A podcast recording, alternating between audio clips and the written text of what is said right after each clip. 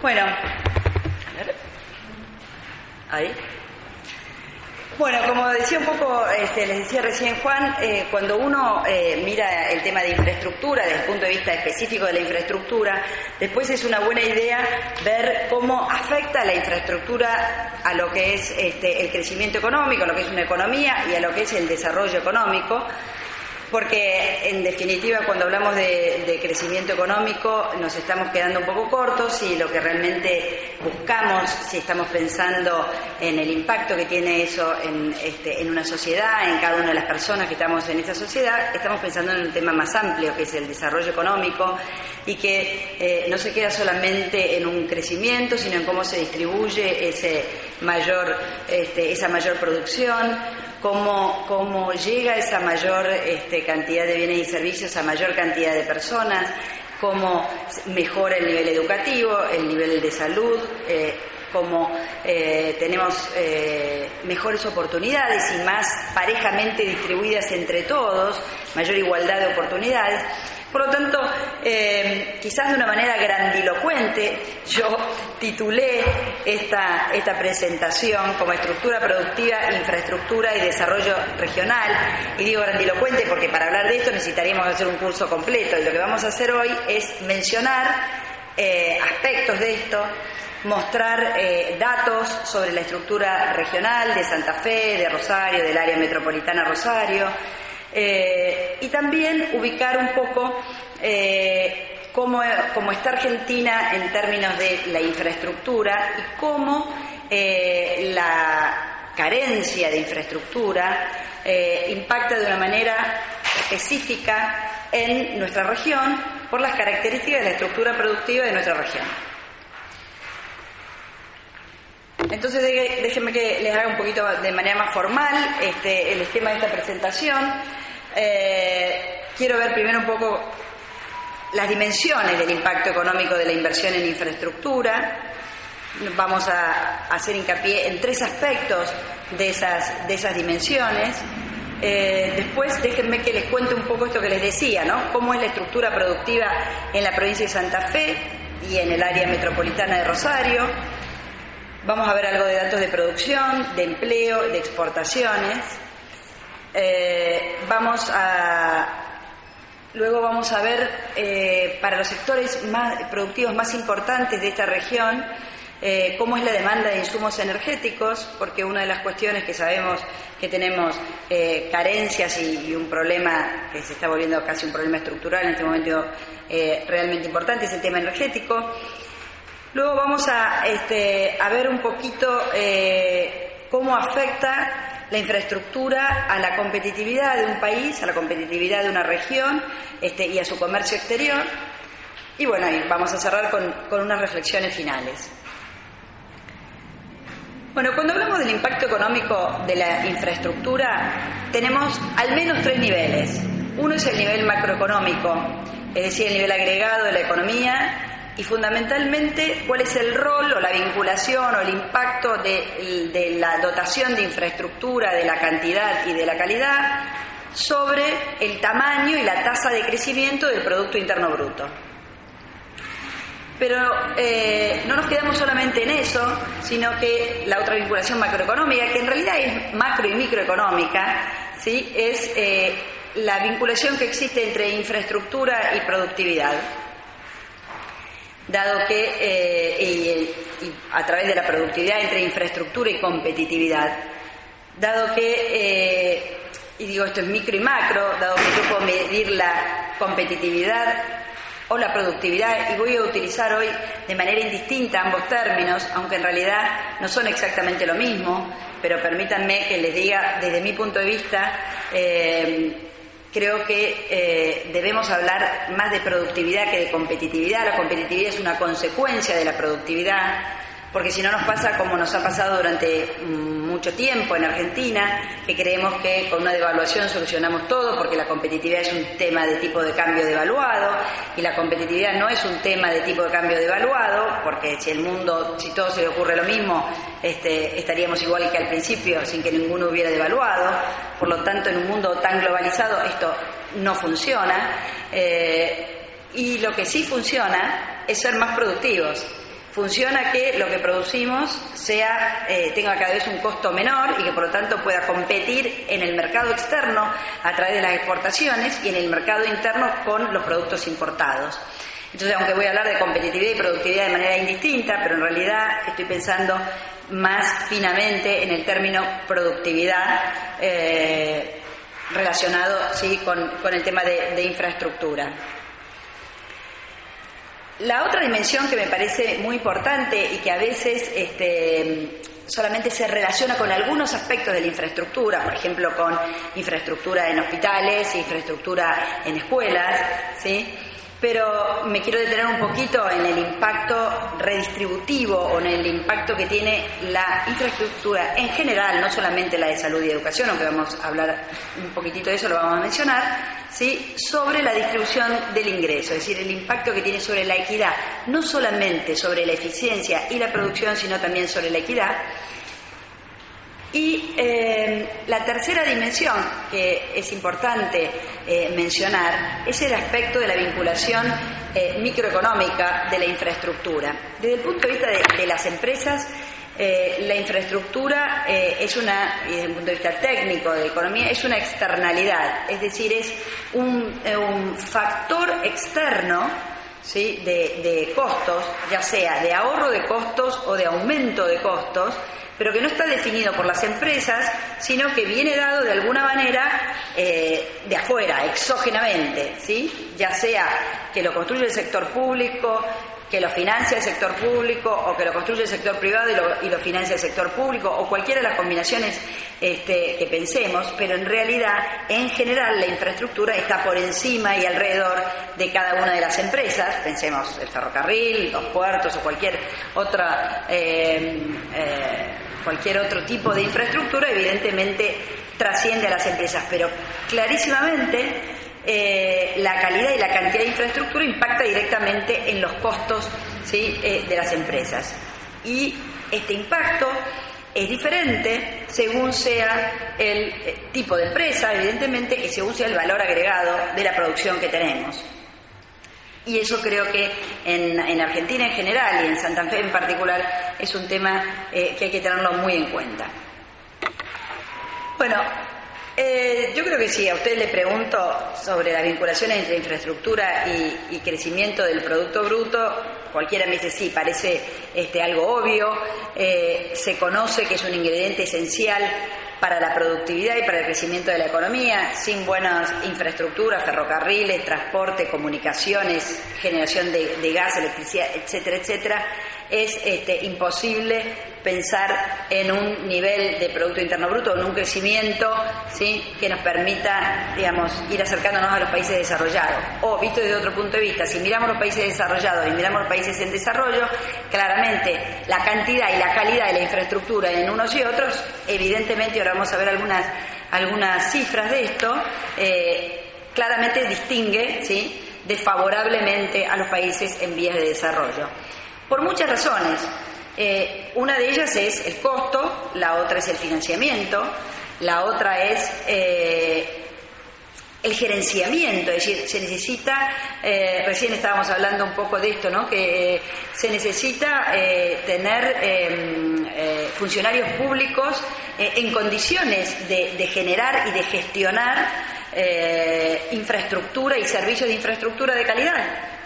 Se necesita capacidad técnica para tener mejor infraestructura. No es algo solamente que se puede comprar y poner.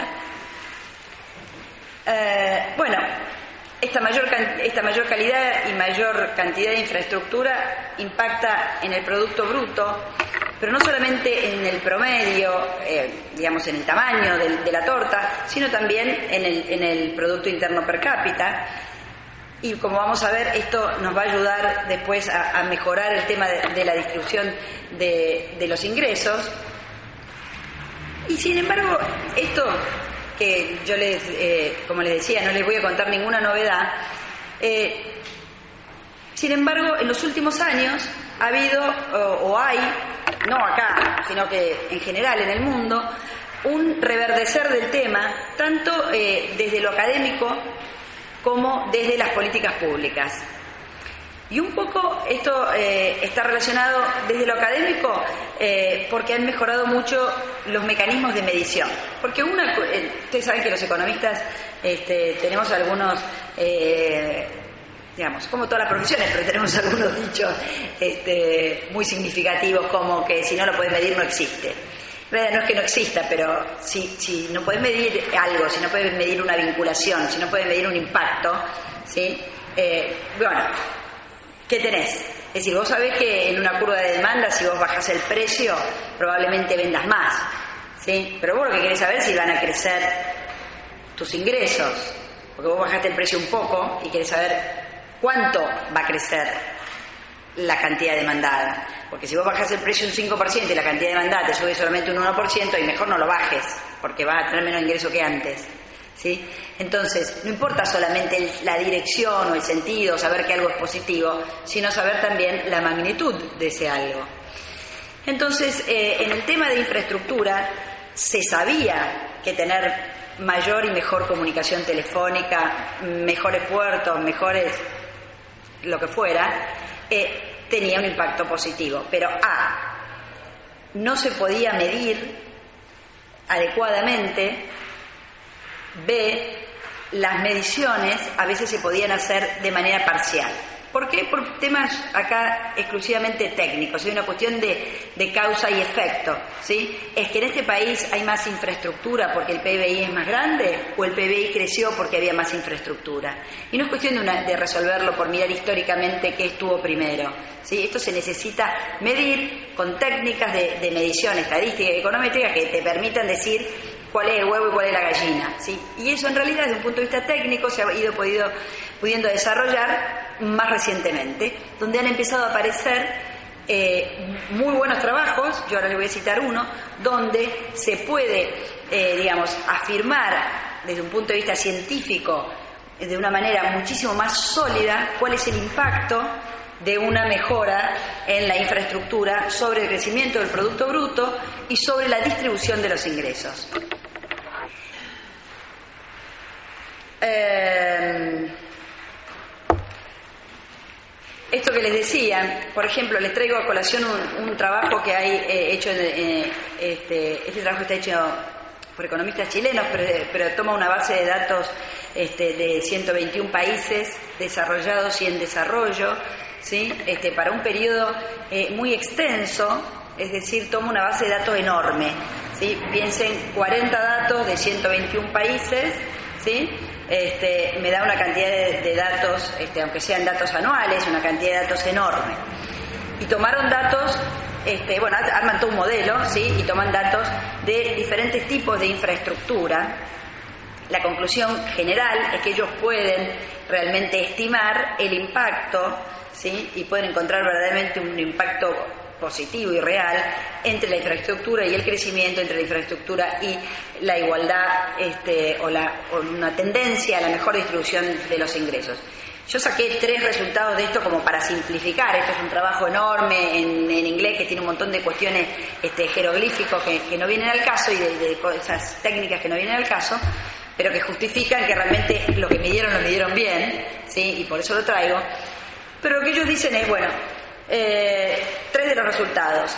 Sí, eh, ellos hacen, no sé cuántos de ustedes eh, conocerán mucho de, estadística, pero lo que ellos hacen es una relación, sacan como un promedio de la relación entre niveles de Producto Bruto y niveles de, y forma de estar distribuida la renta y cantidad y calidad de la infraestructura. En realidad arman un índice de infraestructura para los países ¿sí? Y entonces los países, según cantidad y calidad, ranquean en ese índice, ¿sí? Donde ponen distintos este, tipos de, infraestructura. Entonces lo que encuentran es, bueno, una mejoría ¿sí? de un desvío estándar, si respecto al promedio, un desvío estándar de, de, mejoría, ¿sí?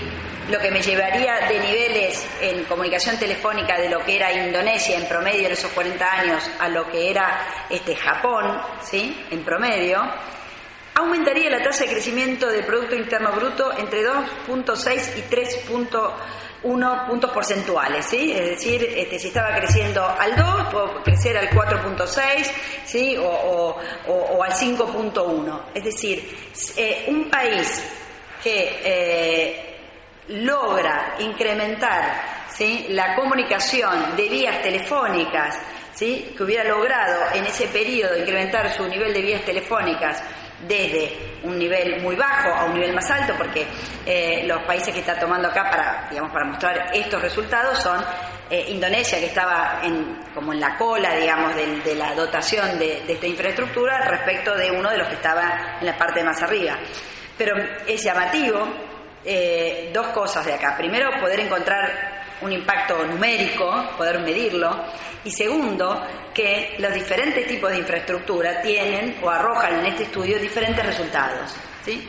En el segundo de los resultados, eh, el estudio este, por ejemplo, muestra que un aumento de la generación eléctrica, también medido como un desvío estándar, eh, es decir, pasando de los niveles de un país con muy bajo nivel de, generación eléctrica, como podía ser este, la India, a niveles de Israel, también incrementa el producto, la tasa de crecimiento en 1,7 puntos porcentuales, ¿sí? lo cual, piensen que Argentina el año pasado, según este, el gobierno nacional, creció 1.9, según las consultoras este, eh, tuvo crecimiento negativo, pero para este año se espera, la, de nuevo, la, yo creo que este año la economía va a crecer entre dos y medio y tres y medio, yo calculo que, no va a pasar de, eso.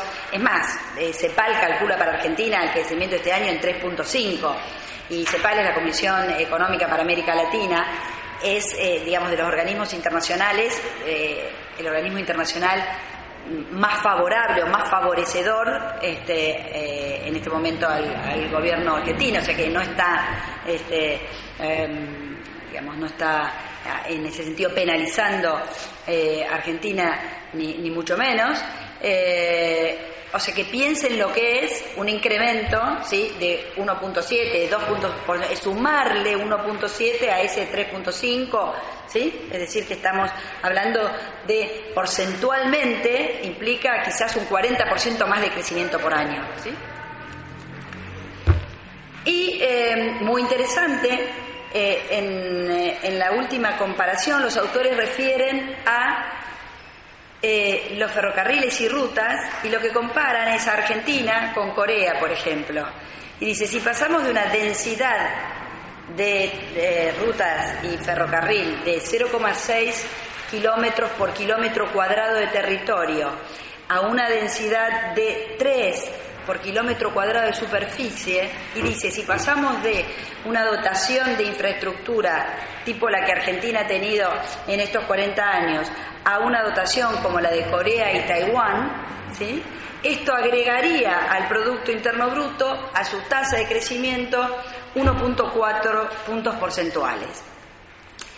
Es decir que eh, eh, en este momento hay eh, evidencia eh, bastante más sólida de la que podía haber, es decir, medida en términos este, empíricos respecto de el impacto o eh, lo que significa en términos de tasa de crecimiento del Producto Interno Bruto mejorar, ¿sí? este, o mejorar la calidad y la, cantidad de la infraestructura. Y por otra parte, eh, yo les decía, hay un, tema académico de que ahora eh, hay mejores mediciones porque ha mejorado los sistemas este, de medición, sobre todo la, técnica de medición, la técnica econométrica de medición, pero también desde el punto de vista de las políticas públicas, ¿sí? hay un reverdecer muy importante, porque los problemas fiscales que existen eh, hoy en todo el mundo, pero que ya vienen desde hace décadas atrás y que empezaron hace algunas décadas atrás, eh, empezaron a poner en tela de juicio el, modelo del Estado proveedor de todo tipo de, infraestructura eh, eh, en la economía y empezaron, digamos, concomitantemente a aparecer todos los modelos de este, asociación pública-privada, que por ejemplo en los años 90 en, Inglaterra crecieron de una manera exponencial con diferentes tipos de asociaciones, de contrataciones, de modelos, que quizás ustedes han visto algo acá cuando han visto financiamiento. Eh, esto eh, hoy en día, con la crisis internacional y con los problemas de financiamiento que hay, por poner un ejemplo, en los países europeos, hace que eh, dos años atrás una conferencia enorme este, en, España, en la Universidad de Navarra. Eh, el tema de la conferencia fuera la participación público-privada en la, este, en, la provisión y en el financiamiento de la infraestructura. ¿sí? Es decir, que por un lado eh, ha mejorado la capacidad técnica que tenemos de medir ¿sí? cuáles son las ventajas económicas de tal o cual este, infraestructura y por otro lado aparece este, esta cuestión de, la provisión y, el financiamiento en donde eh, confluyan el sector público y el sector privado eh, para, digamos, para lograr este, o para construir esta, infraestructura. Y la tercera, eh, la segunda dimensión que yo les quería mencionar, esta cuestión de la infraestructura y, la equidad, existe evidencia empírica respecto a que la desigualdad del ingreso se reduce con una mayor cantidad y calidad de infraestructura. Eh, es evidente, y, ustedes habrán escuchado distintas versiones de esto, por ejemplo, las mejores escuelas públicas en los barrios más carenciados provocan un impacto eh, eh, enorme en, los niños, en los hijos este, del, sector social más pobre y esto, visto desde un punto de vista de la economía, implica que esos recursos humanos, y permítanme que lo diga así, porque son niños, pero en el futuro serán este, recursos productivos o no, ¿sí? pero potencialmente lo son y en la medida en que tengan una salud y una educación no solamente igual al resto de los chicos, sino mucho mejor porque hay que compensar lo que no pueden obtener este, en sus propios hogares, esto, va, esto clara, causa un impacto eh, enorme ¿sí? sobre este, la posibilidad de inclusión, la igualdad de oportunidades y la posibilidad este, de no desperdiciar eh, talento, eh, mano de obra, fuerza de trabajo, 20 años después. Pero además, y esto lo hemos visto en América Latina en muchos lugares, creo que Creo que también acá en Argentina y en Rosario lo hemos visto en, alguna medida, pero quizá, lo que más se me viene a la cabeza a mí en este momento es eh, algo que está en este momento muy en el candelero y que se habla mucho de, eh, de todo lo que se hizo en Medellín, ¿sí? como este, para combatir el narcotráfico e incluir a, este, a quienes eh, eran pobres y están entremezclados con el narcotráfico, pero no eran narcotraficantes, cómo se construyó, por ejemplo, un, este, un no me sale ahora el nombre. Eh, eh, no, pero eh, sobre todo lo que se construyó fue una, me sale una palabra antigua como funicular.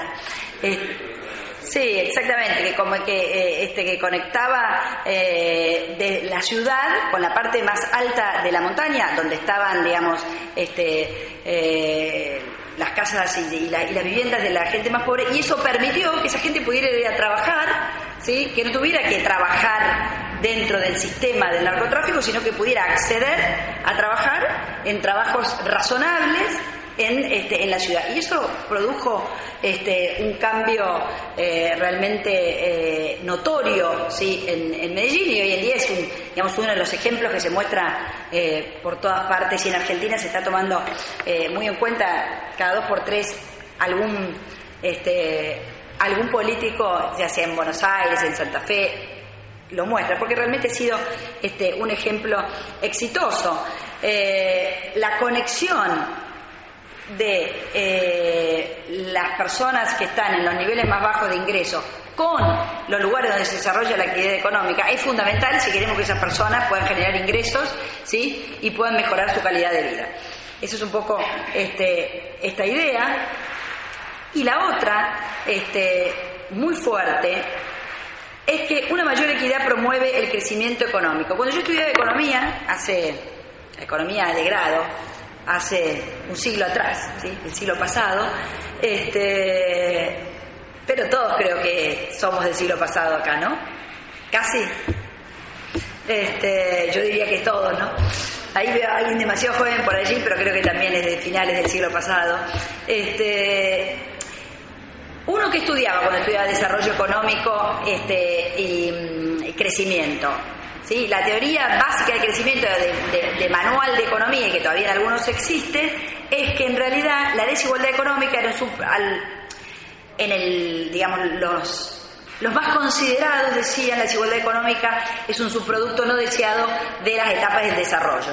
¿Por qué? Porque cuando tenés una economía eh, realmente pobre y subdesarrollada, tenés una gran cantidad de población que vive este, en trabajos de bajísima productividad, en zonas este, eh, rurales, pensemos hoy en día en China, en zonas rurales, pero esas personas cuando empieza el despegue de la economía se van trasladando hacia las zonas urbanas donde encuentran trabajos de mayor productividad y por lo tanto empiezan a tener un nivel de ingreso más alto que lo que tenían antes y que lo que siguen teniendo lo que siguen en las zonas rurales. Por lo tanto, eh, se entendía como que eh, en realidad, en el mejor de los casos, la descripción era, bueno, es una etapa y, la, y, no hay, este, digamos, este, y no hay forma de desarrollarse sin pasar por una altísima desigualdad.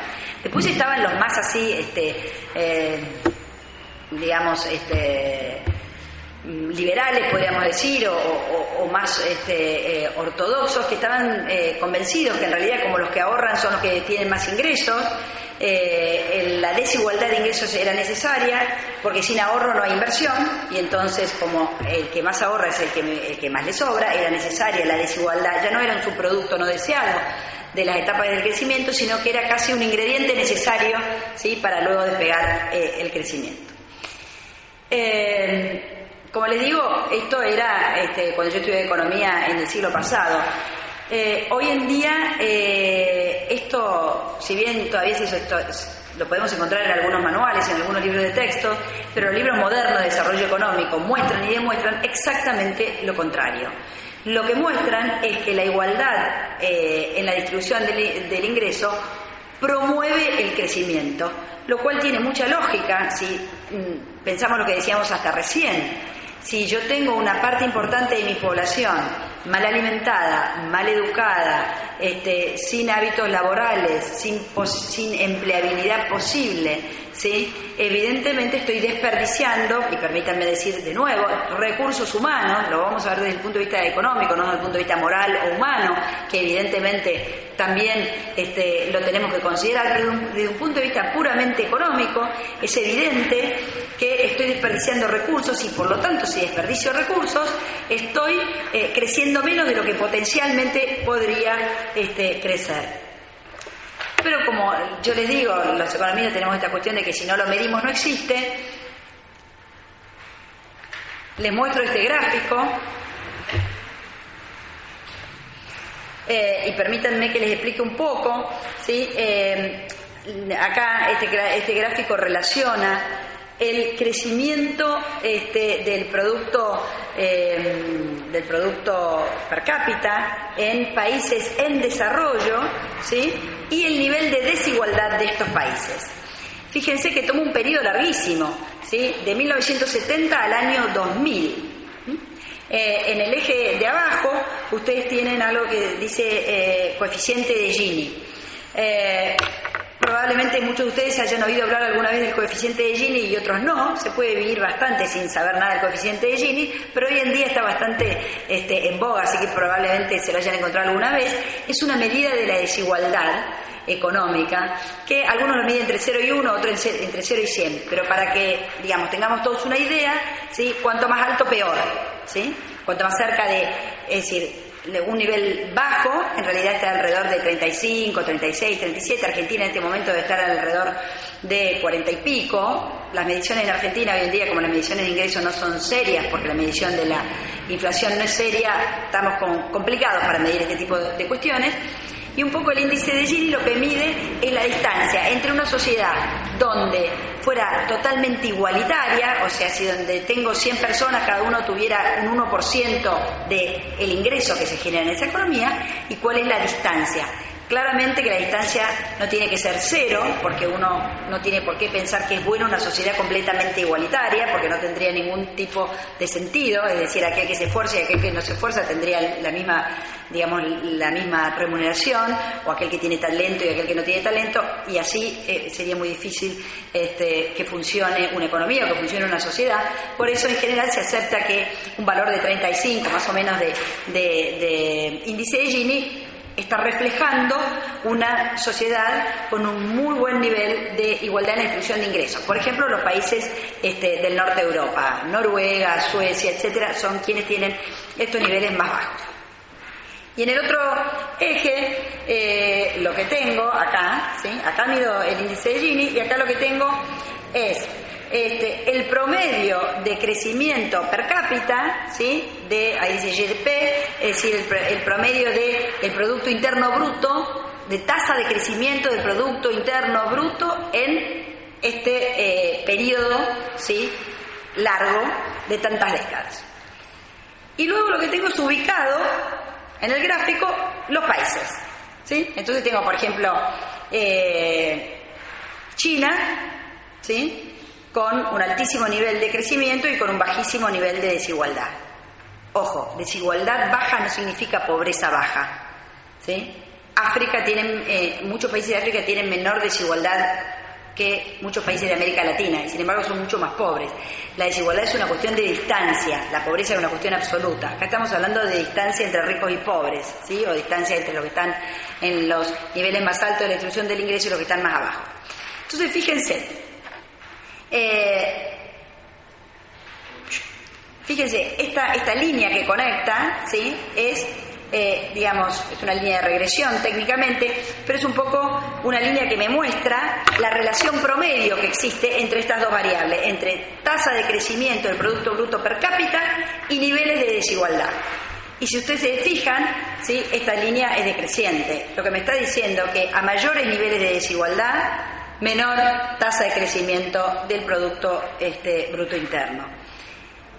Estos estudios hechos con países en desarrollo pusieron de relieve algo que cuando se hacían los estudios para los países que ya se habían desarrollado, no tengo el gráfico acá, daba exactamente una línea recta, como que no hubiera ninguna relación, que vos podías tener mucha desigualdad y poco crecimiento, o este, mucha desigualdad y mucho crecimiento, es decir, como que no pasaba nada. Sí, cuando ya estás desarrollado, cuando ya tenés un determinado nivel de Producto Bruto per cápita, pero cuando estás en el camino de la relación, importa, ¿sí? Una este, menor desigualdad empuja y mejora la tasa de crecimiento del Producto Bruto. Sí, Dani.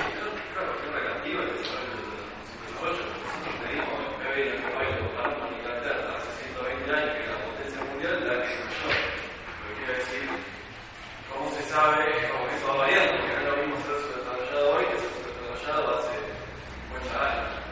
Prefiero que tenga la absoluta, ¿quién va definiendo cuáles son los, como los límites o los umbrales de acá para acá, seríamos desarrollados, de acá para acá, tenemos vías de desarrollo? Ok, eh, es muy buena tu pregunta, porque en realidad nosotros vivimos en un mundo global y ya desde antes de la globalización hacíamos comparaciones internacionales. Y evidentemente eh, que cuando haces comparaciones internacionales, eh, cuando haces comparaciones de cualquier tipo, cuando haces un índice, cuando decís, bueno, eh, países de altos ingresos, de, ¿dónde pones el corte? ¿Sí? ¿Qué es lo que te separa? ¿Sí? Siempre hay un nivel de arbitrariedad. lo que ocurre es que, digamos, un poco que no le podés escapar a ese nivel de arbitrariedad.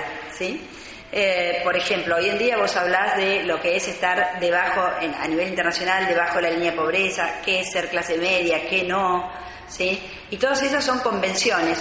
Lo que pasa es que cuando académicamente se discute mucho y se llega a una decisión que parece la más acertada para mostrar el fenómeno que querés mostrar, ¿sí? Eh, entonces luego pasa a ser como un estándar. Entonces, cuando vos hablas ahora de países en desarrollo y países desarrollados, ese estándar surge de haber establecido niveles de mortalidad infantil, educación, este, eh, niveles de salud y niveles de ingreso per cápita, ¿sí? muchísimas variables que eh, te determinan. Es un poco también la pregunta, ¿qué te separa una pyme de una empresa que no es pyme? ¿Sí? Y en general, vos tomás dos o tres variables y definís.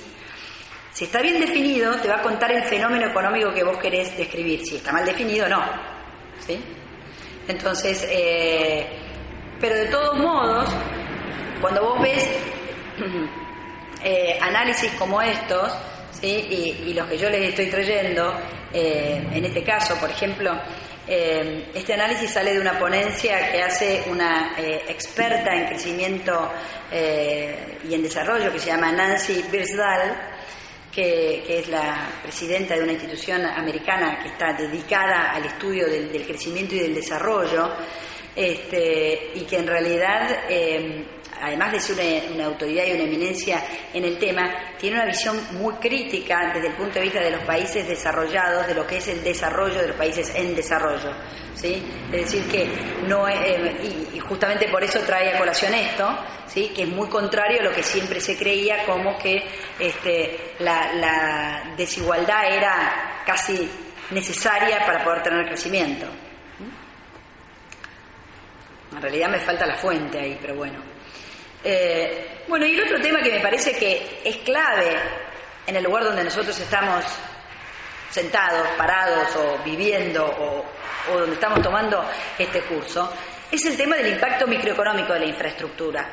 ¿Sí? Eh, ¿Por qué? Porque nosotros estamos eh, en una región del mundo donde por nuestras condiciones naturales, tanto nuestras condiciones naturales de, la naturaleza, como el expertise, como la tecnología y como la distancia que tenemos de los mercados centrales, hace que eh, produzcamos y, compitamos en mercados que son eh, altamente competitivos, donde nosotros en general ¿sí? no somos quienes fijamos los precios.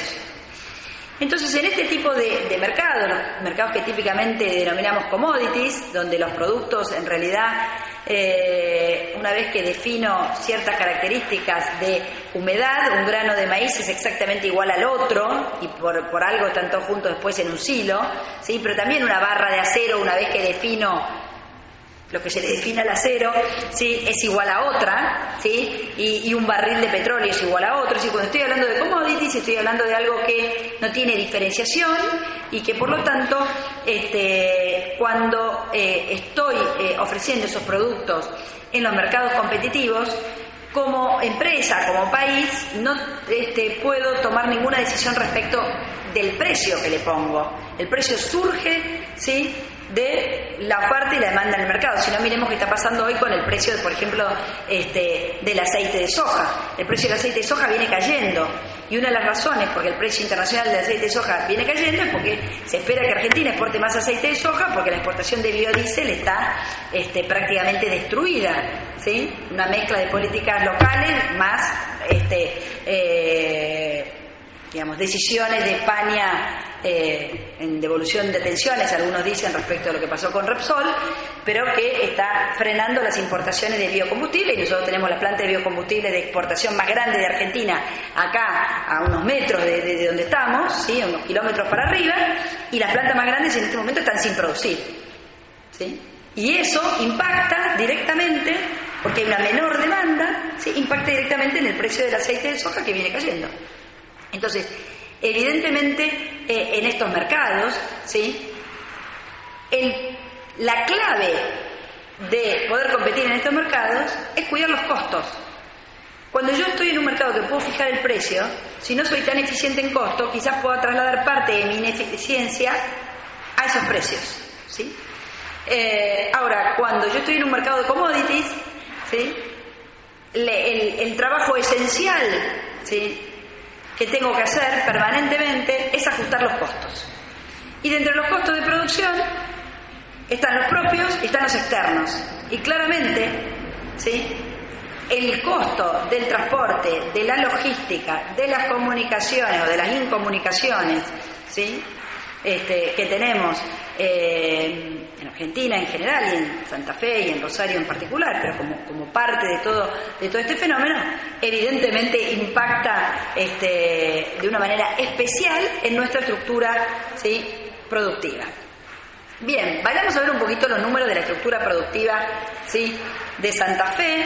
Acá tenemos un gráfico este, de barras, donde em, tengo en celeste eh, el Producto Bruto Geográfico, ¿sí? esta barrita de Santa Fe, está como proporción del Producto Bruto Interno a nivel nacional. Entonces, y está desde el año 93 hasta el año 2011.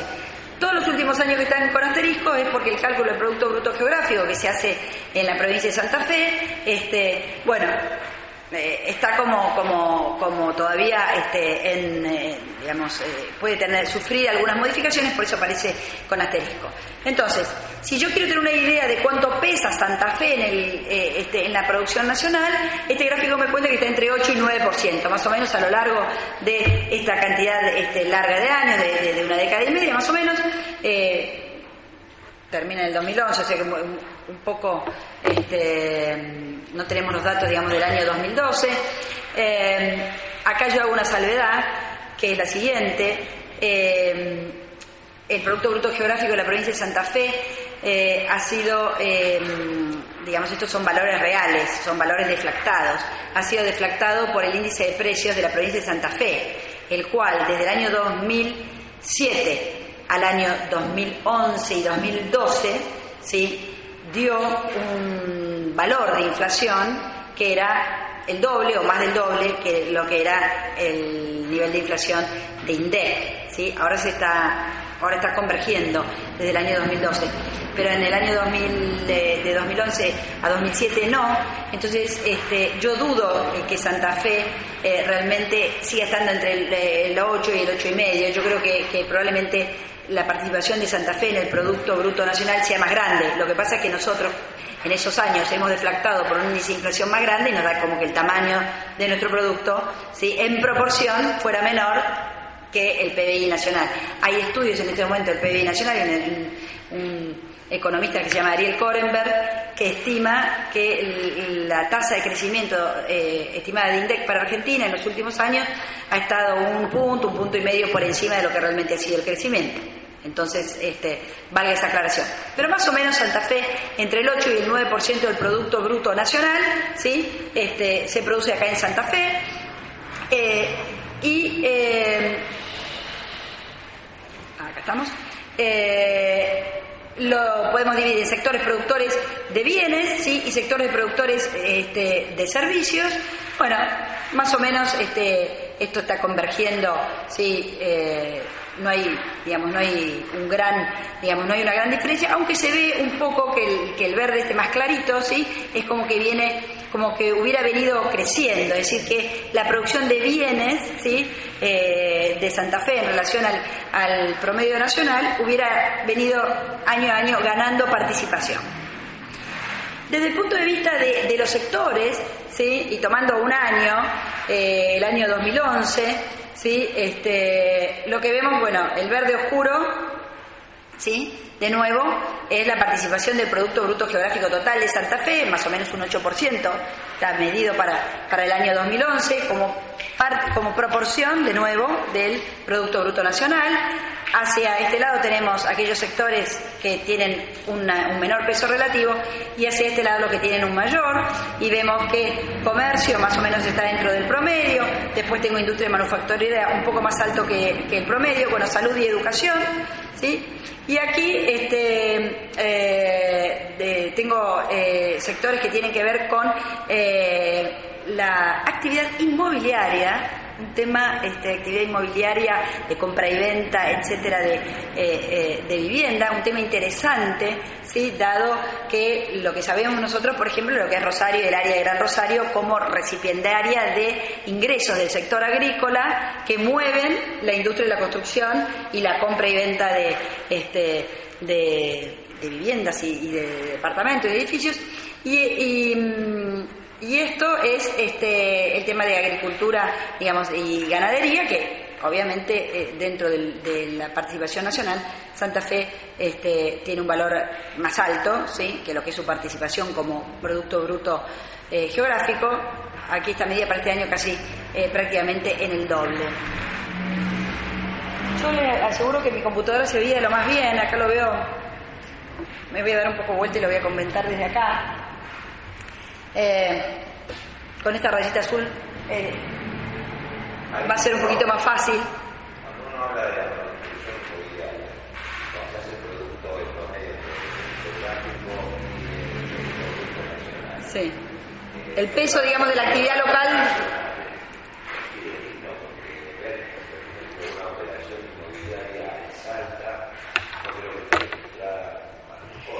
No, bueno, eh, en realidad eh, eh, vos tenés toda la razón de- del mundo, pero eh, digamos, en promedio, cuando, cuando nosotros ah, eh, tomamos grandes números y en promedio, ¿sí? y cuando vemos que esto se mantiene más o menos dentro de determinados valores durante una década, una década y media, ¿sí? dos décadas, en realidad, más allá de, de- de esto que sí tenés razón y que realmente este, puede haber eh, este- estos problemas de medición, eh, creo que, que no cambiaría demasiado el panorama, sobre todo cuando, eh, digamos, por muchas otras razones le hace empleo, ¿sí?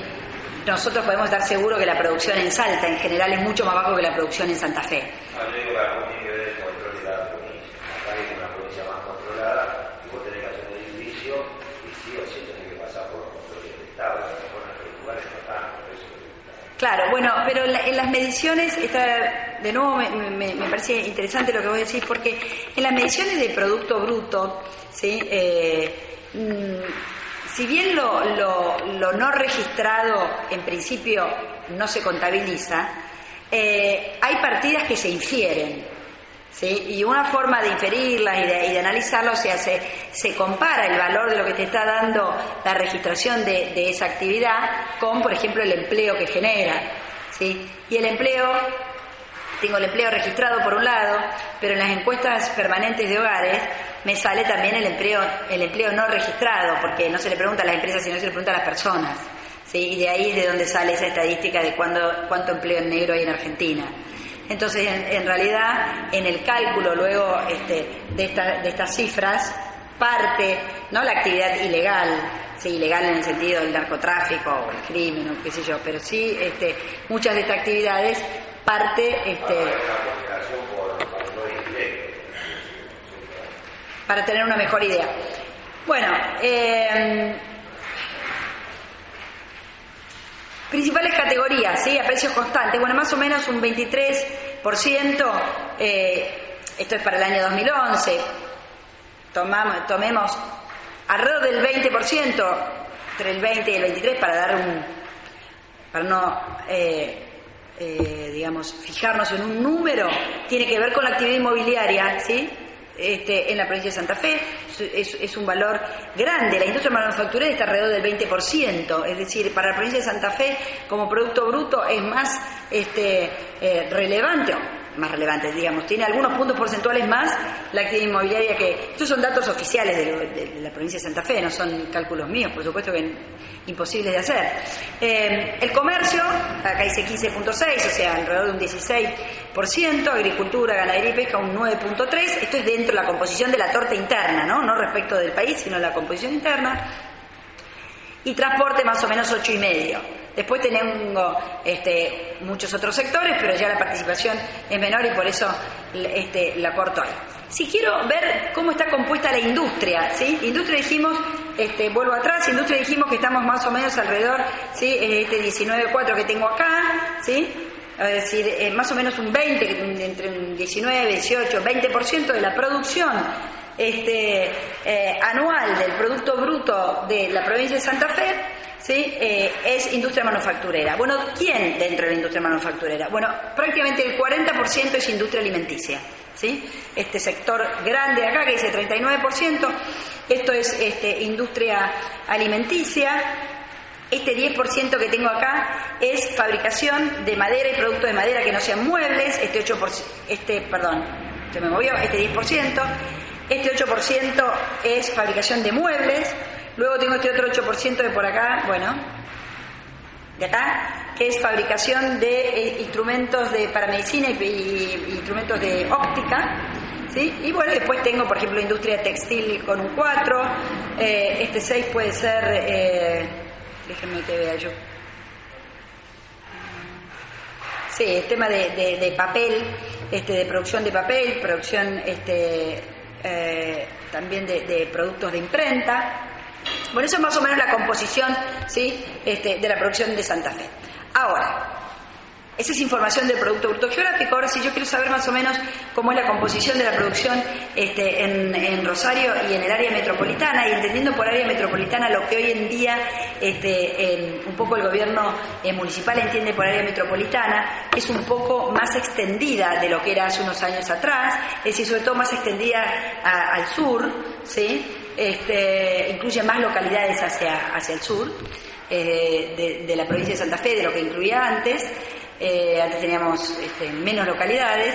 eh, y hacia el norte llega, como siempre, hasta San Lorenzo y San Martín. Al oeste tenemos Pérez, Agalla, es decir, el límite eh, con la O12 más o menos, para que nos demos una idea, ¿sí? Este, y mm, bueno, en, el, este, en, esta- en estos valores no tengo algunas actividades, ¿sí? Eh, porque esto es censo económico y el censo económico no censa la actividad agropecuaria y tampoco censa, por ejemplo, la construcción, ¿sí? por temas de, medición y de, de cuestiones que tienen que ver con que, con que se mide a nivel de establecimiento y es difícil medirlo así cuando es construcción. Entonces, yo tengo acá la composición de la producción en este, Rosario y el área metropolitana Rosario, pero sin tener en cuenta estos dos grandes eh, sectores. Eh, y fíjense, bueno, en Rosario eh, 35% industria, 39 comercio, 26 servicios, pero cuando incorporo el resto del área metropolitana, las participaciones cambian. ¿sí? Rosario claramente tiene un mayor peso de la actividad comercial ¿sí? y de la actividad de servicios que lo que tiene todo lo que es el área productiva que circunda ¿sí? lo que llamaríamos el, Gran Rosario. Ok, bueno, acá tengo abajo, yo trataba de hacer memoria, pero acá tenía abajo este, como sabía que no me iba a acordar de, de todas las localidades, este, las puse, ¿sí? Eh, esto es como está definido eh, actualmente. Bien, ¿se ve algo eso? Sí, este se ve. Bien. Eh, principales sectores, ¿sí? tomando solamente Rosario y tomando eh, eh, el área metropolitana. Fíjense las diferencias, ¿no? La producción de alimentos y bebidas, 9% de la producción de Rosario, pero cuando sumo el área metropolitana con Rosario, ¿sí? es decir, total área metropolitana es incluyendo Rosario, tengo un 17%, ¿sí? incluyo Swift, incluyo empresas este, eh, frigoríficos de producción este, de alimentos que están fuera del ejido urbano Rosario. Eh, esto cambia eh, y lo que realmente es este, muy distintivo son el tema de comercio, el por mayor y el por menor. En Rosario el peso que tienen bastante más alto que el peso que tiene en, digamos, en lo que es este, el área metropolitana este, de, de- de- del Gran Rosario, ¿sí? pero más o menos digamos, los sectores importantes es la alimentación, el comercio, fabricación este, de metales, más para el área metropolitana completa que para Rosario, este, eh, productos de la refinación de petróleo, ¿sí? hacia arriba de Rosario, eh, todo el tema de venta, mantenimiento, reparación de automotor, em, la fabricación eh, eh, de, au- de automotriz, ¿sí? relativamente, o sea, nosotros lo vemos como algo este, relativamente o bastante importante la producción automotriz, sin embargo, cuando la vemos en el peso de, la producción, nos da un, un valor mucho más bajo que otros sectores, pero bueno, evidentemente mueve un montón de otras cosas este, a su alrededor, eh, o sea que esto es el impacto directo, luego hay que medir el impacto indirecto. Bien, Empleo. Si tomo el empleo registrado de la provincia de Santa Fe, ¿sí? Y lo mido, más o menos, yo puse más oscuro los que eran más este, de mayor peso. ¿Sí? Acá lo que me está diciendo es que la industria pesa un 20% en la producción, pero del total de empleo registrado, el empleo en blanco representa el 25%. Y empleo me refiero a empleo en relación de dependencia, ¿sí? Este, porque después vamos a ver otra forma de ver el empleo, donde vamos a poner cuenta propista y donde vamos a poner otro tipo de, de digamos, de trabajos, ¿sí? Después tengo la construcción, un seis y medio, el comercio, de nuevo, sumamente importante, un 20, pesaba más o menos un 19, ¿sí? acá estoy diciendo un 20. Eh, también, eh, bueno, servicios inmobiliarios y de alquiler, los vuelvo a encontrar acá con un valor más alto que los demás. Y algo que no me quedó eh, resaltado, déjenme que vea. Bueno, servicio de transporte con el con el siete y pico también este, es relativamente, importante como empleador eh, en blanco dentro de la provincia de Santa Fe. Dentro de la industria específicamente, bueno, tengo con el 31% del empleo en blanco de la industria a la industria este, alimenticia, ¿sí? Eh, con casi 18 a, la industria de metales y productos metálicos, maquinaria, este, instrumentos y equipos también un 16%, y acá sí me faltó el tema de pasta celulósica, de papel, impresiones, etcétera, con un 10.27%. También es un empleador, digamos, este, en blanco importante. Esto como, digamos, como metiéndome hacia dentro de la industria, ¿no? Eh, ok. Ahora miremos qué pasa en el, este, el aglomerado este, Gran Rosario, el empleo este, en Gran Rosario, ¿sí?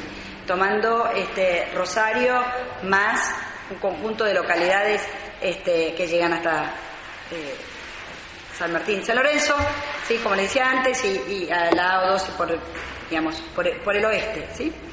Eh, si ustedes se fijan, eh, entre el año 2004 y el año 2012, el total de personas empleadas, y estos son datos de la encuesta permanente de hogares, o sea que esto es empleo en blanco y en negro, son las personas que Quizás eh, vale la pena aclarar un poco, cuando estamos hablando acá de empleo, acá en todo el país y en muchos países del mundo, la definición de empleo quizás les sorprenda un poco, pero la definición de empleo surge de lo que la persona contesta, primer punto.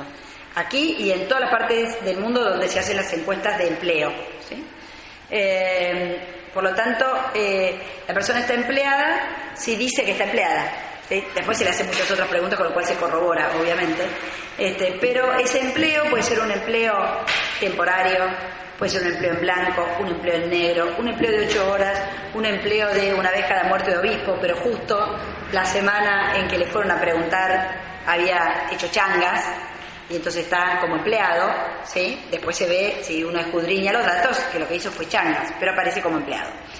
Haciendo todas estas salvedades, es evidente que el la cantidad de personas empleadas, más o menos hay una, hay una diferencia de 88.000 personas punta a punta, ¿sí? Desde acá hasta acá, ¿sí? Y vemos que más del 40% corresponde al sector de servicios, ¿sí? Lo cual nos da otra pauta, porque esto ya es el empleo total, es el empleo, o sea, no hay empleo fuera de esto, ¿sí? Todo tipo de empleo está acá, y, y es algo que... Eh, es muy consistente con lo que veíamos antes ¿sí? de comercio y servicios, cuando veíamos la estructura productiva de, Rosario y el, y el, Gran Rosario.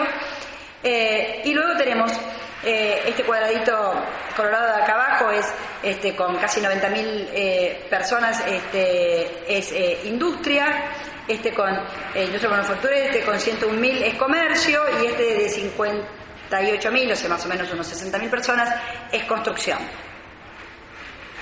o en porcentaje, ¿sí? Acá tenemos lo mismo que antes, nada más que en porcentaje. Es claro que casi el 45% del empleo que se genera en nuestra región viene del sector servicios.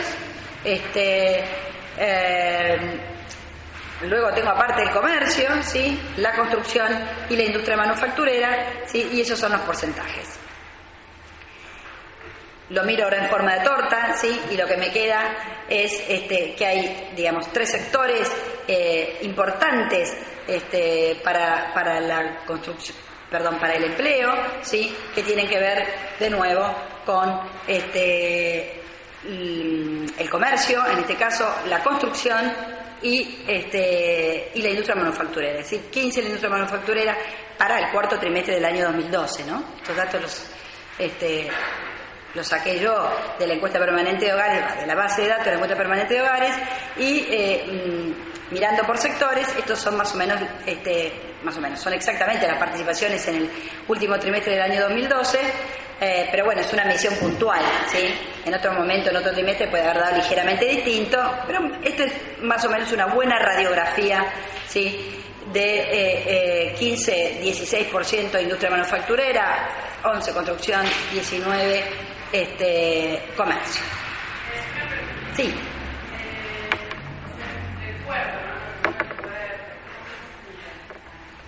¿Vos querés decir eh, cómo se mide el empleo en el puerto o la actividad económica específica de la mente portuaria? Eh, digamos, tu pregunta es sobre la actividad específica. Te voy a contestar a cualquiera de las dos cosas, no se mide. Pero, digamos, sí eh, puede haber estudios, pero digamos, en ninguna de estas mediciones agregadas que yo muestro, ¿sí? es tan posible ir tan finito. ¿sí? Probablemente puedas tener indicadores de empleo registrado. ¿sí? Ahora, si quieres tener indicadores de empleo no registrados, tenés que ir a la encuesta permanente de hogares. Y eh, las clasificaciones por sectores industriales no son tan finitas. Ahora, por lo tanto, no es tan fácil sacar una, tan finita me refiero a tan, tan desagregadas, ¿sí? Eh, eh, quizás para hacer eso tenés que combinar bastante información porque en alguna parte de la encuesta hay otra información que tiene que ver con el tipo de actividad que realiza y la persona a veces describe cosas, pero entonces este tipo de información aparece cuando hay algún estudio focalizado que te muestra ese aspecto. Pero así, de manera eh, lista para usar, para sacarla de un cajón, no. Ni de puerto ni de muchas otras actividades. ¿sí? Eh, yo le decía a Juan eh, respecto de esto, me hiciste trabajar un montón, porque la verdad que para poder más o menos armar esto de mm, se necesitan muchas fuentes, es acá hay fuentes del Censo Nacional Económico, fuente del Producto Bruto Geográfico de la provincia de Santa Fe, fuente de este, las encuestas permanentes de hogares de un montón de años este, para Rosario, ¿sí? Este, y el procesamiento de esos datos en muchos casos. O sea que eh, Argentina no tiene, más allá del desastre que he hecho ahora con las estadísticas, no tiene una historia, eh, bueno, como en general los países en desarrollo, una buena, este, no tiene el buen hábito de recoger estadísticas ¿sí? De, eh, aunque, y cuando se recogen muchas veces se amarretean. ¿sí? Eh, yo trabajo eh, procesando información y a veces este, hay información que se amarretea y a veces hay otra información que es este, que uno la descubre y la saca de abajo de las piedras y el que se pasó 500 años este, haciendo la información dice, ay, qué suerte que alguien alguna vez me pida esto y que lo use. ¿sí? Eh, o sea que por un lado no se produce información y por otro lado muchas veces se produce, pero después no se pone a disposición de la comunidad, de la academia, ¿sí? para que con eso haga lo que quiera. ¿sí? Lo que quiera, en definitiva, tiene que ver con investigación. Si es bastante celoso en el mal sentido de la información.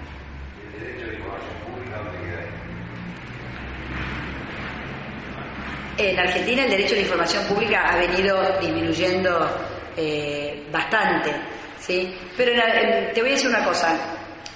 Eh, para mí no es una cuestión solamente actual. Eh, yo les, estoy hablando todo este tiempo de las encuestas permanentes de hogares, que son las encuestas que se hacen ahora de manera cuatro veces al año, antes se hacían solamente dos veces al año. No en todo el país, sino que son 31 aglomerados en donde se ¿no? En los 90, cuando vos querías trabajar para ver la ciudad de Rosario, el aglomerado de Rosario, eh, se medía dos veces, en mayo y en octubre, las ondas mayo y la onda octubre. Cuando vos querías comparar Rosario con otras partes del país, querías ver Rosario y, no sé, Gran Córdoba, Gran Buenos Aires, etcétera, Gran Mendoza. Y además querías verlo en varios años. Por cada año y por cada ciudad, te cobraban 200 dólares en la década del 90 el INDEC. Conclusión, la academia en general este, era solidaria en el robo de datos, es decir, cuando alguien conseguía o compraba o pagaba una encuesta, ¿sí? después este, se la pasaba a sus eh, amigos investigadores y le decía, pasásela a quien quieras. ¿sí? Este, y así podíamos ir trabajando con los datos, porque si vos querías hacer un estudio, tenía que ser Rockefeller para poder hacerlo, ¿sí?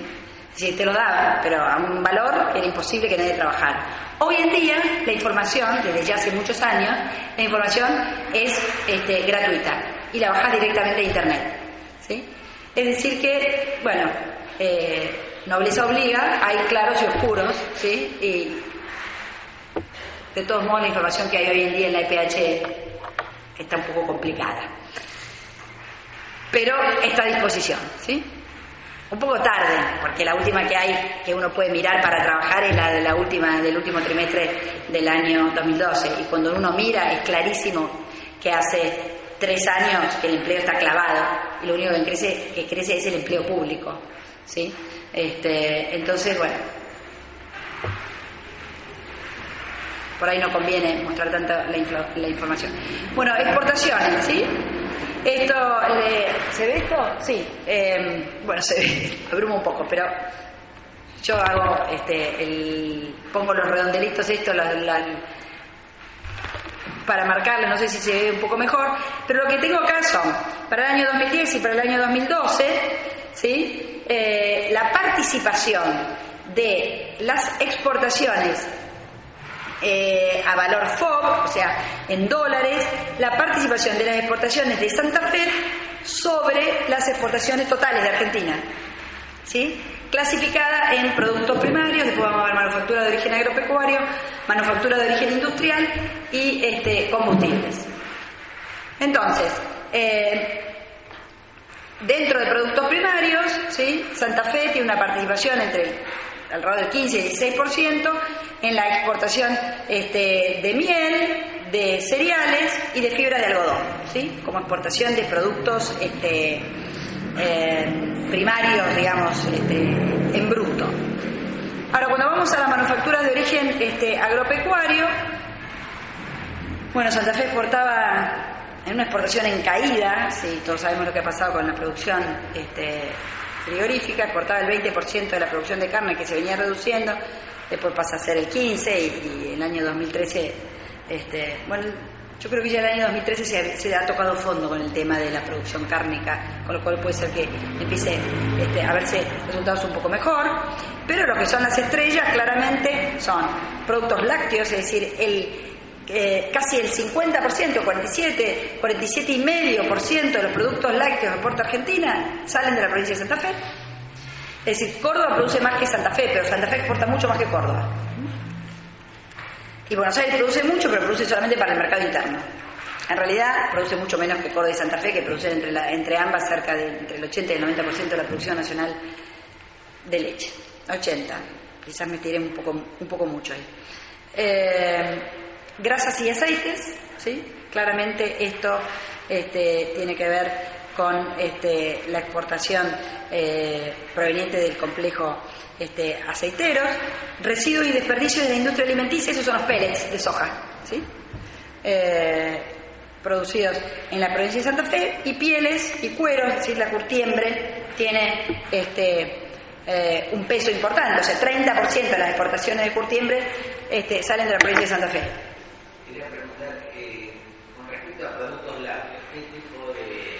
La composición, bueno, mayoritariamente leche en polvo, ¿sí? Pero se exporta de todo, se exporta manteca, queso, dulce leche, ¿sí? Eh, pero mm, en este año la exportación de productos lácteos viene picada. Lamentablemente porque el precio de exportación de los productos lácteos ha recuperado con creces los niveles, la tonelada métrica de leche en el mercado internacional en el año 2008, julio-agosto, llegó, superó los 5.000 este, dólares la tonelada y ahora está por encima de eso y nosotros estamos exportando eh, menos, o sea, cada vez estamos exportando menos. Entonces, este, y aparte la composición también, porque un tema financiero se va empeorando, la composición de, digamos, de lo que es el mix de exportación de productos lácteos, con lo cual, bueno, este es otro de los típicas, típicos desperdicios de oportunidades, porque el precio de los lácteos fluctúa mucho.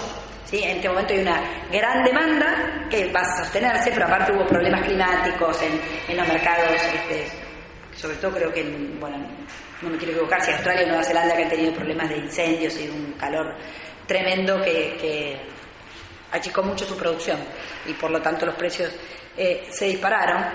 Y veamos este, acá la manufactura de origen industrial, o sea, ¿qué, ¿qué, producimos y exportamos en Santa Fe? Bueno, el 30% de los productos químicos y conexos, eh, que no me pregunten qué son porque no lo sé, ¿sí? Eh, salen de la provincia de Santa Fe.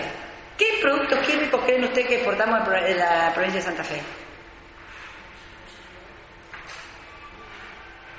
Bueno, eso saben qué es el biodiesel. El biodiesel está clasificado como producto este, químico, ¿sí? En lo que es la clasificación nacional de actividades económicas, el CLANAE, ¿sí?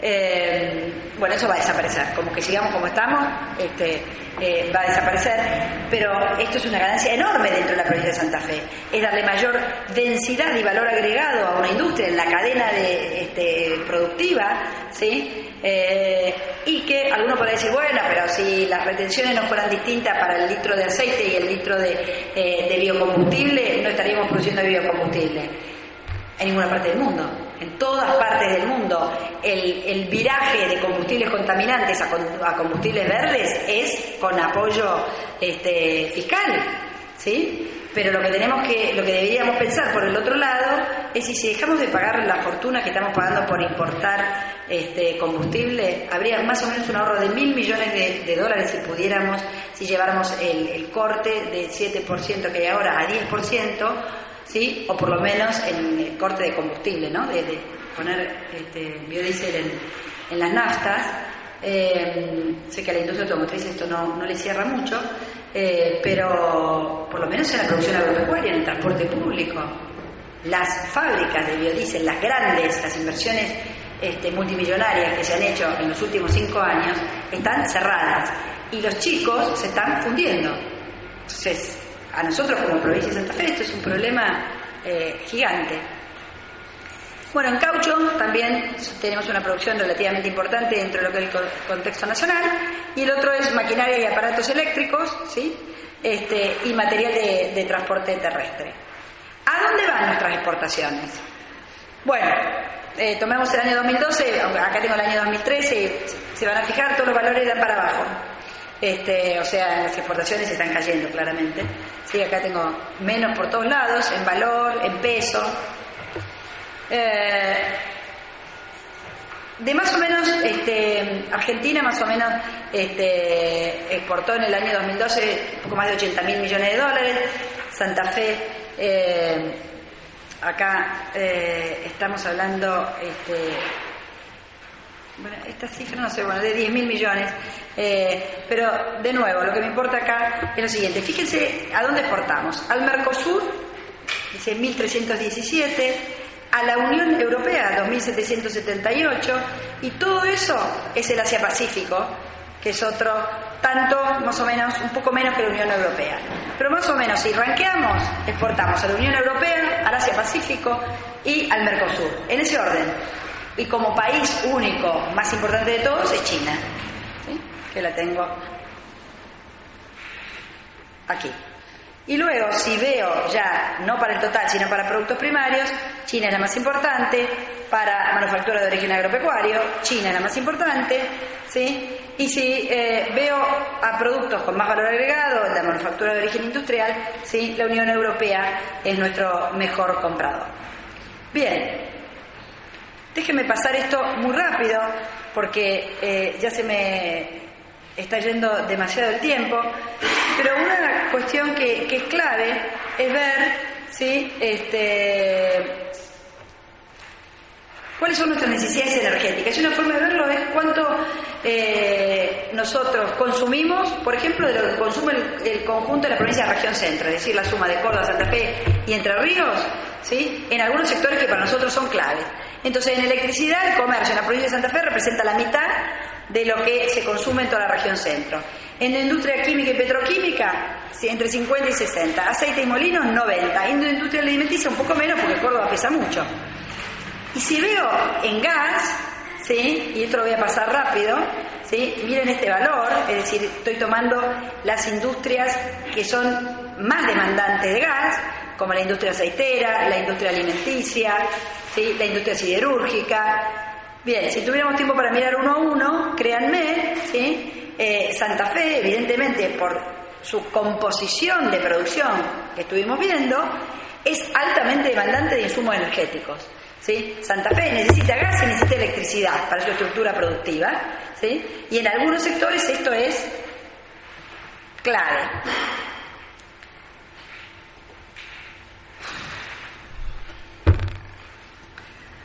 Qué feo que se ve esto. Eh, esto es una tabla de comparación entre América Latina este, y em, eh, entre América Latina y el Caribe con los países eh, de la con los países ricos, con los países que están en, lo que es eh, OSD, ¿sí? este, que tenemos Estados Unidos, los países este, europeos, ¿sí? Japón, y está la comparación, se arma un índice eh, sobre calidad y cantidad de infraestructura. Y acá dice, por ejemplo, la calidad, la calidad global de la infraestructura. Eh, por ejemplo, el primer título es infraestructura de transporte, ¿no? Y la distancia que hay entre el índice entre América Latina, que mide 3.3, con el de la OID, que mide casi 5, ¿sí? Un poco menos de 5. Eh, después está la calidad de la infraestructura de transporte, la calidad este, de, las vías de, comunicación, ¿sí? Eh, y esto, créanme, es la peor de todos para toda América Latina, de un 1.90, mientras que para OECD da 4.47, es el mayor gap, es infraestructura de ferrocarriles. Es decir, haciendo un ranking para toda América Latina respecto de países desarrollados, donde peor rankea, esto es una encuesta, hecha todos los años, esto es del World Economic Forum, donde uno de los pilares de análisis de los países es este, cómo andamos con la infraestructura y los servicios de infraestructura. ¿sí? Bien, toda América Latina tiene un problema gigantesco y sobre todo tiene un problema gigantesco porque si miramos el mapa, los mercados están lejos, ¿sí? Por lo tanto, tener una mala llegada a los puertos con productos que además son de bajo valor agregado es claramente anticompetitivo. Bueno, yo acá le quería mostrar este, un poco más en detalle esto. Si llegan a ver, sí, eh, esto también es del World Economic Forum y muestra, es el índice de competitividad por países, ¿sí? Este, y muestra cada país en el contexto de los países que tienen un nivel de desarrollo similar. Eh, son unos 150 países más o menos los que están en este, digamos, en este, em, en, esta, en este ranking que sale todos los años. Esta es la medición del año 2012-2013, con datos del año 2012. ¿sí? Eh, Argentina viene rankeando horrible, ¿sí? está en el lugar 94 y además viene cayendo. ¿sí? Acá el, top es el 1 y el 150 o 140 y pico es el último. Argentina está en el número 94. Eh, pero sobre todo, si miramos acá, ¿sí? estas son como. ¿Han visto alguna vez un gráfico de telaraña? Esto es como las distintas dimensiones de algo, ¿no? Entonces acá miden infraestructura, eh, facilidad para hacer negocios, educación, salud, etc. Ok. Eh, en infraestructura, que es esto que tengo acá, lo azul, que es Argentina, está muy por debajo, en calidad, en cantidad, en todo, ranquea muy por debajo, en la opinión de cientos de este, empresarios argentinos y del resto del mundo respecto del promedio de los países, no respecto de Suiza, de Suecia, respecto de los países que son parecidos a Argentina, que son, por ejemplo, Brasil, que en la parte de infraestructura al menos está como el promedio de sus pares, eh, Chile, lo azul en infraestructura está por encima del promedio, o sea, Chile tiene mejor infraestructura que el promedio de, los países que son similares a Chile, ¿sí? Y hasta Uruguay está mejor que el promedio. Es decir, Argentina tiene una, situación relativa dentro del contexto de sus iguales muy mala en ferrocarriles, en infraestructura en general y en ferrocarriles este, en particular. Y esto es otro índice internacional que, que mm, en realidad eh, es muy reciente, se hizo el año 2010, 11 y 12. Es un índice internacional que también toma algo así como 140, 144 países. Acá Argentina no está tan mal, está en el primer tercio, pero al fondo del primer tercio, este, que es un índice interesantísimo de logística. Y que también se conforma de eh, varias dimensiones que tienen que ver con preguntas que se le hace a los operadores, a los exportadores, a los operadores de transporte internacionales y de Argentina sobre puertos, servicios, transporte, carreteras, comunicaciones, etcétera, etcétera.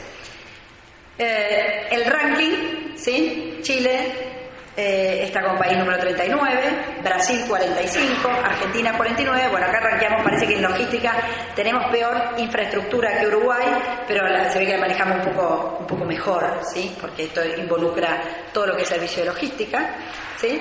Este en el ranking general e infraestructura en particular, ¿sí? Este, bueno, eh, en el ranking Chile está 37, Brasil 46 y Argentina 52. O sea que en el ranking de logística no está tan mal como lo específico dentro de la logística que es infraestructura.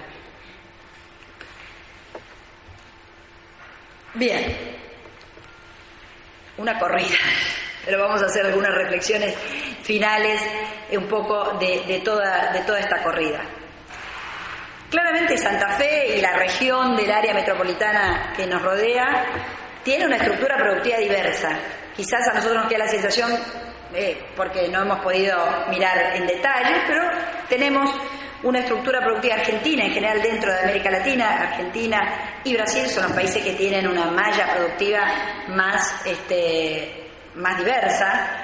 Eh, nosotros muchas veces nos comparamos con Chile, con Uruguay, con Colombia, con Perú, pero son comparaciones que debiéramos hacer de tendencia.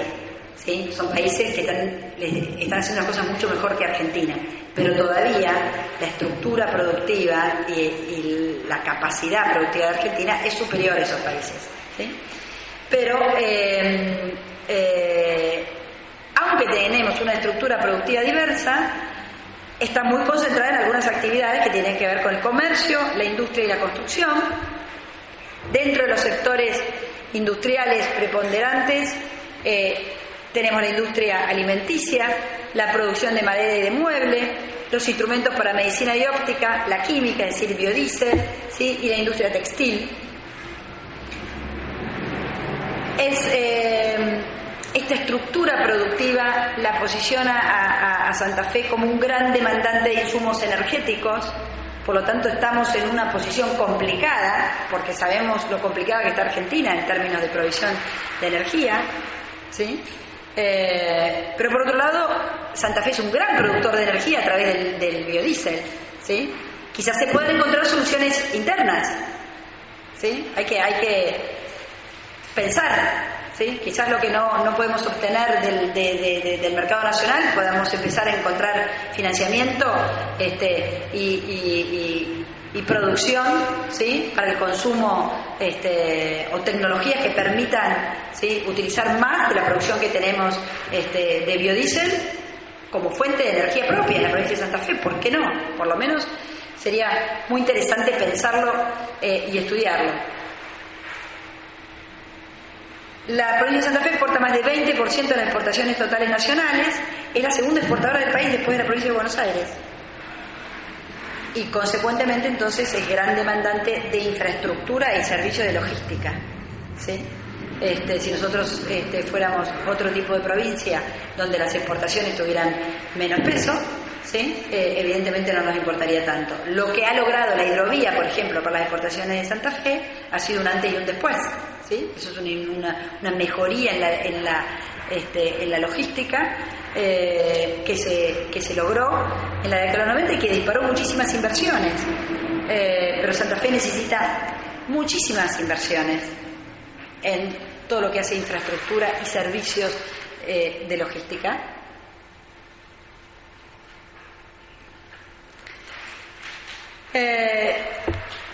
vimos que las exportaciones de alimentos y de productos derivados de los alimentos representan porcentajes mayoritarios de las exportaciones nacionales y en otros productos como químicos, maquinarias, caucho, etcétera, los que ya mencionamos, eh, tiene una representación importante en la producción nacional.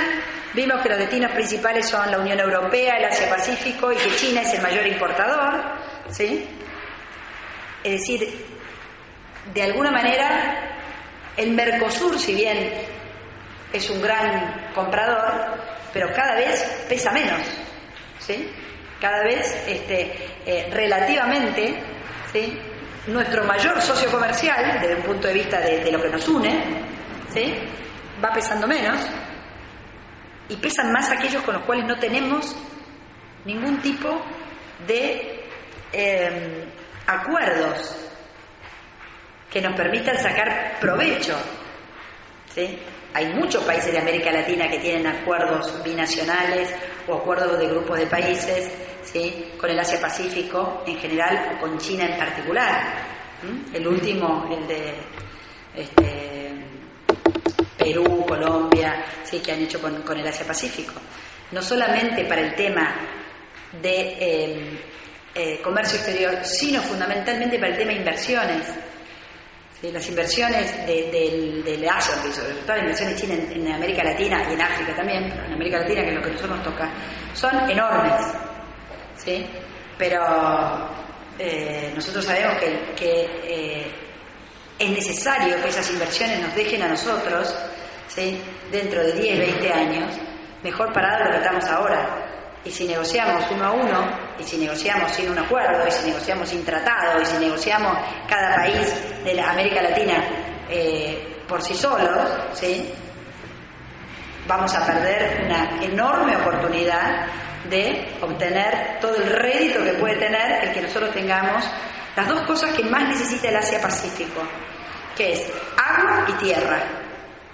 Y particularmente Santa Fe, que tiene las dos cosas que necesita el gigante asiático para nutrirse, que es energía para las personas y energía para las máquinas. Nosotros producimos alimento, que es energía ¿sí? para las personas, y nosotros producimos biodiesel, que es energía para las máquinas. Por lo tanto, Santa Fe, más que nadie, tiene que estar preocupada por tener tratados y acuerdos ¿sí? con el Asia Pacífico de largo plazo para sacarle provecho a esta situación. Bueno, la importancia importadora de Santa Fe, la distancia con los principales socios comerciales, la composición de las exportaciones la hace muy vulnerable la cantidad y calidad de la infraestructura en general y de la logística en particular. Y como vimos, eh, en estos rankings internacionales, que aunque los pasamos muy rápido, por lo menos saben que existen, ¿sí? la infraestructura argentina en general es bastante deficiente y afecta la competitividad del comercio exterior. Y por último, bueno, la economía santafesina y del área metropolitana Rosario eh, es claro que requiere de inversiones de gran magnitud y por muchas razones, por razones locales, pero también por razones internacionales, es muy poco probable que esto lo puedan hacer los gobiernos solos, menos los gobiernos provinciales, ni siquiera juntamente con el gobierno nacional, y es necesario pensar no solamente en el financiamiento internacional, sino también en eh, lograr este, asociación con la este, actividad privada para este, apurar el ritmo de las inversiones este, que se necesitan. Gracias.